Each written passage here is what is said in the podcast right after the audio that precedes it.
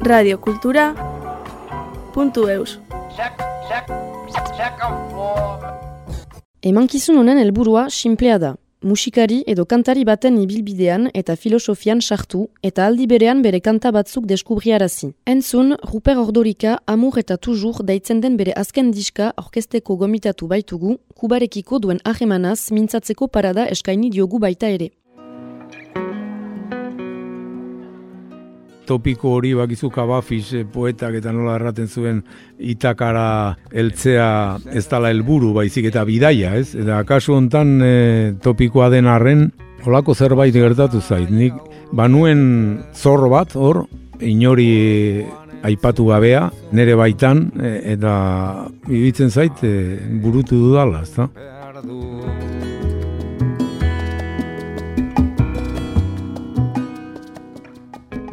Agur, e, Ruper Ordorika nauzue, hemen e, azparnen, eskualdun kantaria, onatorria naiz e, radiokulturarat. Abioiek zeruan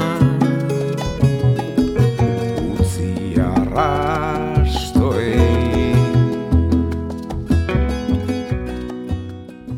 Duela hogeita amar urte edo joan nintzen lehenengo barat eta hura izan zen eskual enbaixada bat bezala, e, Mikel Aboarekin eta Ertzainakoekin, gero Bernardo Atxaga, Jose Luis Zumeta, Margolaria, eta baita ere oraindik artean ez ezagun zen Carlos Arginano sukaldari ere bai.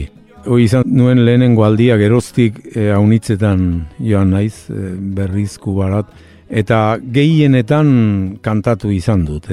Hori gertatu da badudalako nik kuban lagun handi bat, antzinako managerra, ematxitxa, mutrikuarra, bera zen oroz gain itoizen managerra, eta duela hogeita hamar urte kuban bizi da. Eta arek eh, beti gonbidatzen ninduen kantatzera temenetan, eta nik horren bitartez ezagutu dut urbiletik eh, kubako musikaria handiak. Baina urbiletik ezagutu barren beti oso urrun ikusi ditut, ez, ez baita nire iturria.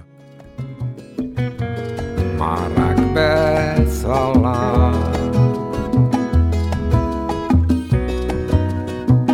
Zure eskuetako. Marrak bezala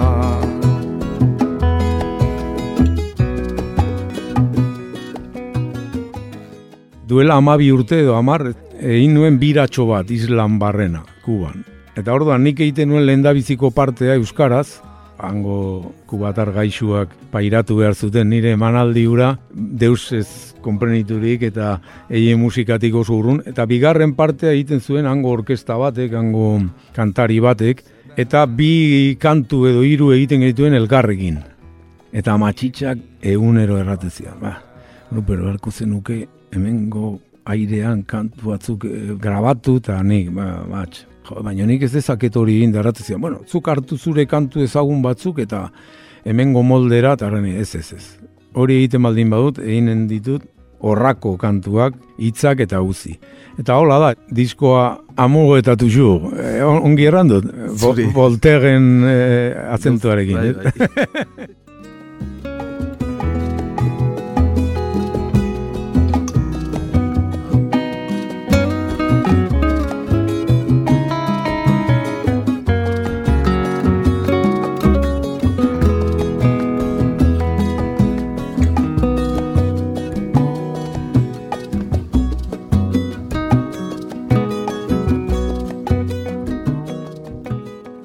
Nik badu kantu bat duela mar urte, urte askotxo egina, kantuaren gauza galdua.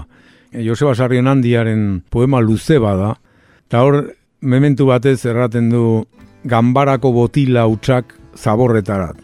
Eta amugetatu jur bezalako herrimak zaborretara, ez da?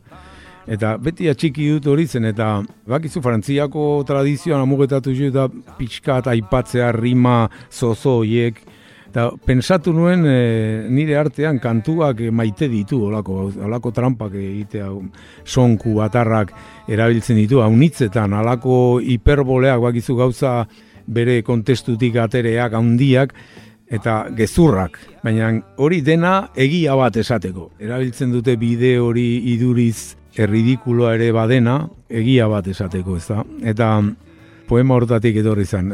Frantzian hainbat eta hainbat estutan ageri da amu etu ju edo dezamugo etu ju aipatzeko errima erresak, hortik dator. Abanatik menturazko bidean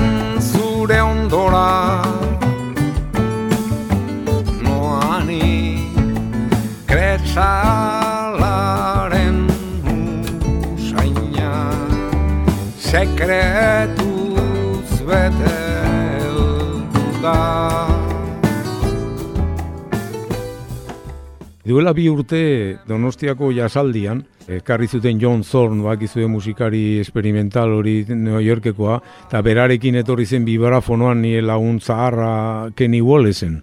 Eta orduan probestu nuen baitzeko urrengo egunean, eta vibrafonoa eta bateria bat e, montatu nion Donostian, eta mementu berian, hemen zebilen, Jaroldi Abreu, eta Jaroldi Abreu da segurki kubako perkusionista gorena, Txutxo Baldesekin ari da, eta badu historia luze bat. Baina Txutxok eta musikariku bat arrek Europan ari direnean, hartzen dute ostatu Malagan, salbo eta jaroldi, zeina nahiago duen Donian eloitzunen gelditu bere antzinako laguna den basen afartar batekin txangala izenekoa. Eta orduan txangalaren bitartez baitu nuen jaroldi. Eta jarri nituen nire aspaldiko gitarristarekin Dani Perez, orain Bartzelonan bizi, baino berez Buenos Airesekoa dena. Eta hoiek irurak jarri nituen kantu hauek esartzeko. Hori da, lenda biziko pausua hori izan zen.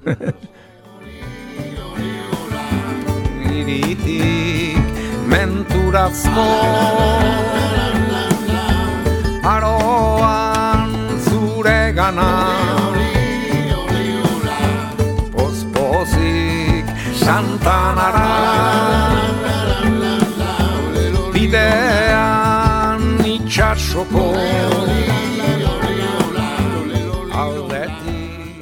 Gero, bagenituen tiketak eta dena hartuta kubarako. Ni gazteizko bi lagun zaharrak, Alberto eta Nando de la Casa, eta irurok. Eta gelditu ginen lurrean, zen eta justu aste bete hortan, jarri zan konfinamendu etxia, eta galdu genituen bidaiak eta dena.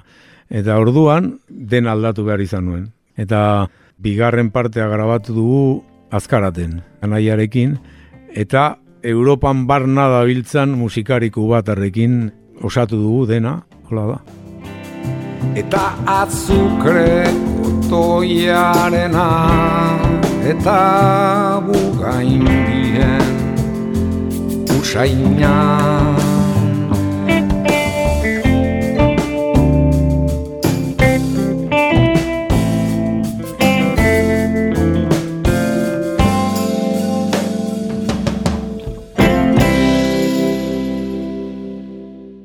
Badira bi testu modu berrian egin ditudanak. Bata da prosaz argitarutako artikulu baten gainean, sarrion handiarena, bugain bilen usaina, eta nik modlatu dut kanturako eta erantzi dizkiot ba, errepikak eta gauza horiek. Bere baimenarekin. Orduan da modalidade berri bat. Ez da berea, ez da horregatik izenpetzen dugun biok. Eh? Eta beste bat olakoa da e, jende hilaran. Nire bai e, bion zera. Eta gero bada bat ebalina zazororekin ondua gisa berean, eta beste bat bersio bitxi bat, kantari idazle eta aktore errusiar soviet batasuneko idolo bat, Vladimir Bisotski, zeina goiz hiltzen, e, mere adikzioi loturik, eta kantu hau horretaz da, koni, e, zaldiak, berak deitzen ditu ez ibiltzegoain fite eramaten dute berak nahi baino azkarrago eta hortaz da kantua. Arren zaldiok, zaldiok, denbora emai gazue, bizitzau bukatzeko bai eta kantua ontzeko eranik dietura emango, kantua maituko eta beste apuro batez ertzertzean geldituko Hor kantuan ginelari kuban barnekaldian, etorri zitzaizkita mutiko batzuk, hile luzeekin da eta ziren jebi talde bat kubako erdian, ez da? Eta, eta askionak, baina eien idoloak zen talde kanadiar bat. Ia ez zuten ezagutzen, bakizu Metallica, ACDC, mundu guzian gure ustez ezagunak direnak. Baina eiek hartua zituzten kaset batzuk turista kanadiarren batek emanik, Eta nik pensatu nuen nire artean, nola den mundua, ez? Gu, ule mundutik uste dugu dena da bakigula. Dena ezautzen dugu. Orain, nork daki zer entzuten dan Indian, esateko gurea baina handia odan kontinente batian. Edo nork ezagutzen du Alemaniako kantari bat, bat, eh? Eta nik hartu nintzen, liburu bat e, atxeman nuen delako Vladimir Bisorski honena, eta nuen, baina nik nola ez dut ezagutzen gizon hau. Ezagutu behar nuen, badira beste mundu batzuk eta bizoski da hoien erakusletako bat. Lepoko gorri zapain Oi Vladimir handia Zure lantua zeziakin Nik dietura emango Nik kantua unduko beste apuro batez mundu honetan jarraituko. Banekien ezin nuela egin Buena Vista Social Club bat, bak, disko totemikoa kubako zen ez bainaiz angua ez bainaiz Ibrahim Ferrer edo, edo Omar Aportu Ondo, bakizu. Orduan pensatu nuen egin behar nuela zerbait ni aixa eoteko, ez interprete gisa baizik eta neure kantutxoak, ez da? eta bigarrenik erabaki nuen ez nuela eginen disko abanero bat, abanako musikari handioien arreglo barrokoak, bakizu pianoa, aizeak, e, gauza, baizik eta disko guajiro bat, e, herri txikietako tradizio hortan, orduan tresa beharrezkoa zan, kontrabaxua beharrezkoa zan, eta han bat ere oikoa ez dena da gitarra elektrikoa, ez da?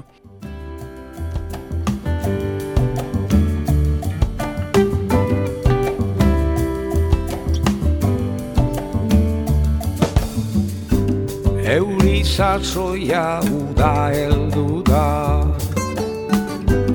Aurrak putzuetan da biltza Karoei heldu eta surfean Taula me batekin xirristaka Dani Buenos Airesekoa da eta jazz gitarrista oso ezaguna da Espainian barna. Baina nirekin urtetan aritu da, eta bakizu kontzertu aitzin egiten dira soinu probak, eta beti aritzen zen iotzen naiz jazz gitarrista da, ba, txakarerak eta e, azten zen volver con la frente marchita la nieve del tiempo, olako kantuak, eta nik beti erraten baina da, nizuk egin balko zenuke, hau, ze bakizu klabeku batarra atxematen duzu Uruguaitik eta New Orleansera eh? Eta banekien dan izala hortarako, ez? Ta keni, da ikiera arrizko bateria da bar, erabili nuen bost kantutan neure esparrura ekartzeko. Mariana Jende alai Mariana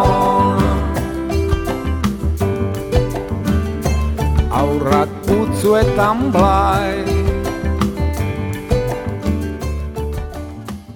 Bestiak, Edi de Armas da trompeta, eh, Eduardo Lazaga orain nirekin ari da, gazteizen bizi da, Euskal Herritarra da, duela ama egun, zen eta amazazpi urte eta gero erdietzi du karneta, espainola, nire gitarristak eraten zion, boa, putas, ni hain naiz izen bat urtetan espainol izateari utzi nahian, eta zuk orain hartu zu espainol izaera.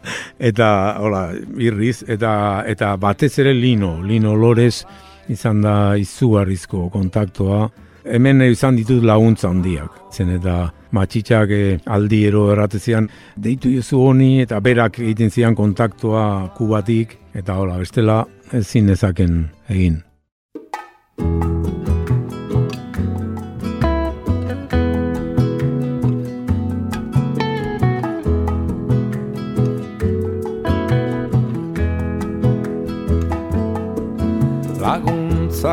Laguntzarekin elkartzen naiz bertan Kalamastiak kresala haitzetan Hemen oreka da kontua, ez? Nola ez egin disko turistiko bat eta intzure gauza bat, baina errespetatu zango hango modua, ez? Ni oroitzen naiz Dani Bartzelonan joan nintzen kontzertu batea eta urrengo egunean jarri nuen berarekin itzordua eta berak Bartzelonako konservatorioko irakaslea da orain eta aitzinean geratu ginen da erranion, Dani, tu eres los Beatles, zu zara Beatlesak, zuk behar duzu hau gure harmonietara ekarri, haingo mundura, ez da? Eta treseroari erranion kontrakoa, erranion zuk ahantzi Europakin. Jo zazu hau, ni banintza kubatarra, ez da? Ez pentsatu nire moduan, zure moduan pentsatu, ez da? Hori da. Ona azten da baino lehenago txarra Adio atzo amets gaiztua Idestuen ere aurrera doa Azala horren egilea, argazki horren egilea, da Aizea Garizumakoa, odeien azpian, horiek grabatu zuena, da nire lagun, New Yorkeko lagun bat, Italo-Amerikarra, Andi Tomasi. Eta hori maite mindua dago, koguekin. Orduan, nola Ipar Amerikarrek ez duten derechorik kubara joateko, egiten du auto hartu eta joaten da Monrealera, ateatzen du pasaporte italiarra, zen eta baitu nazionalitate bikoitza, eta egaldatzen da Montrealetik Habanara italiar bezala. Eta orduan, e, bera musika munduan lan egiteaz gain, argazkilaria da. Eta argazki hau zeukan bere webgunean.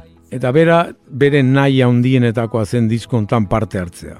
Orduan, pentsatu nuen, hau da, ne momentua. Behar dut, bera sartu diskoan argazki honen bitartzen. Jainkoari esker elkarrekin gara.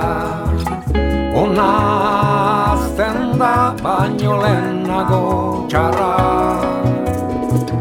Adio atzoko amets gaiztua.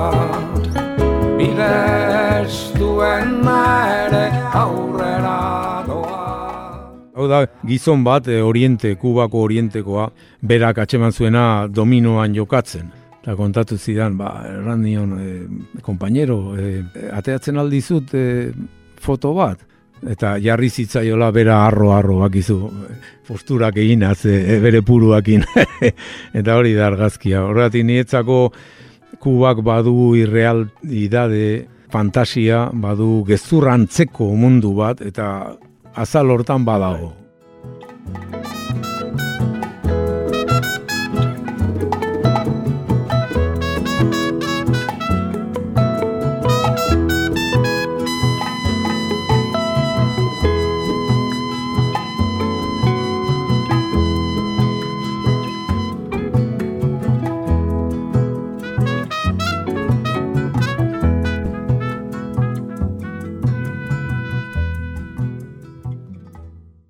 Orain seikote bat gara, le, ni laukote Arkaitz Miner, Asiero Leaga eta Lutxo Neira kontrabatxuan, eta orain perkusionista hori diskoan ere badena, kantuz Eduardo Lazaga, eta Nando de la Casa, nire antzinako teklista eta perkusionista. Eta ongi pasatzen da, nietako ez da erresa irudikatzea, bakizu aldaketa hau, eta gure asmoa da, osaila arte, aritzea, domaia ez, ez du iparraldean datarik, bai, oraingoan libratu zaizte iparraldean, eh? gaixo eskaldunak.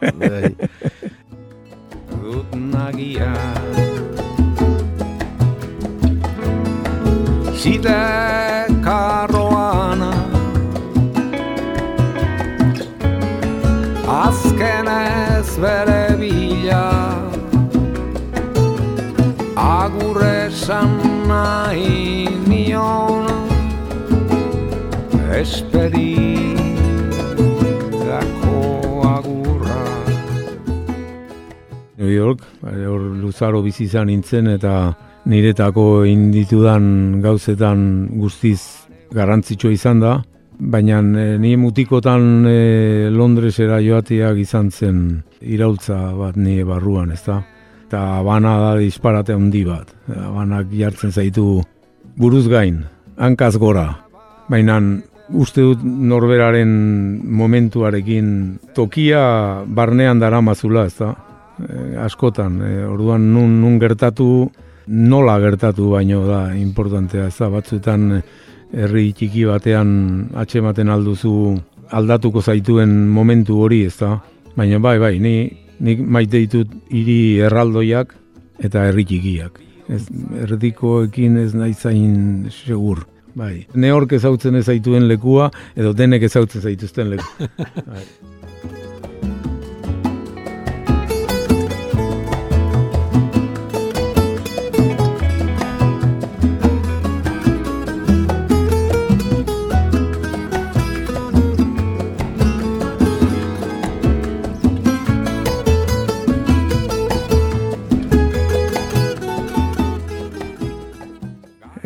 Euskal Herritarra, Euskal Herritarra naiz. E, bai, egiazki. Akizu erraten date, baina orduan e, saratarra zara, eta erraten du, bueno, ni naiz oinatiarra, baina saran laketurik, ez da? Bakizu, hau gure mundu hau da, hiri handi bat bezala, eta badu, ba, bakizu ze plazerra dan e, azparnerat etortzea alako neguko egun neguzkitxo batean, gure munduak ez dauka parerik, eh? Nik beti erraten dut eh, Euskaldunak iritsi zirela lehen bizkairat hor sara gainean, "Bueno, zu, zuek segi eta ni hemen geratuko naiz, eh? Zen eta hemen e, ez zait iruditzen munduan bazter ederrago askorik atxemanen duzunik, ez, ez nietako behintzat.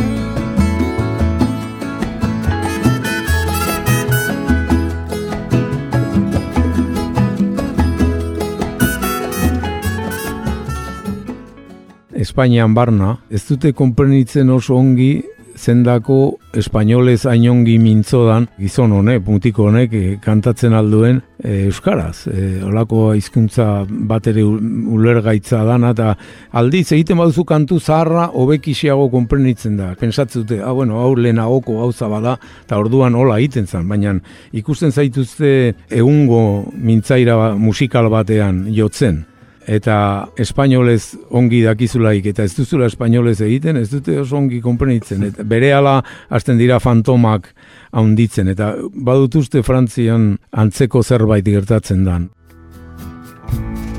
itxasertzeko usategira abiatzen naiz arratxero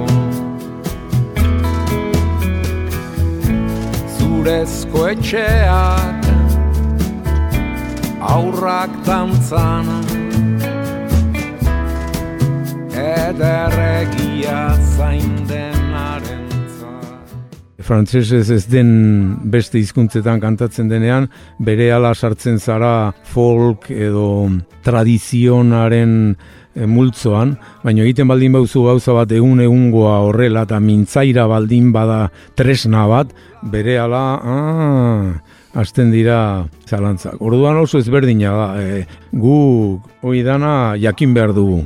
Eta uste dut kiroltasunez jokatu behar dugula. Jakin behar dugu hori hola den, eta hizkuntza txipitu batian ari gara, eta jakin behar dugu horren aitzinean indartsu izaten eta gure gure gauza egiten. Eh?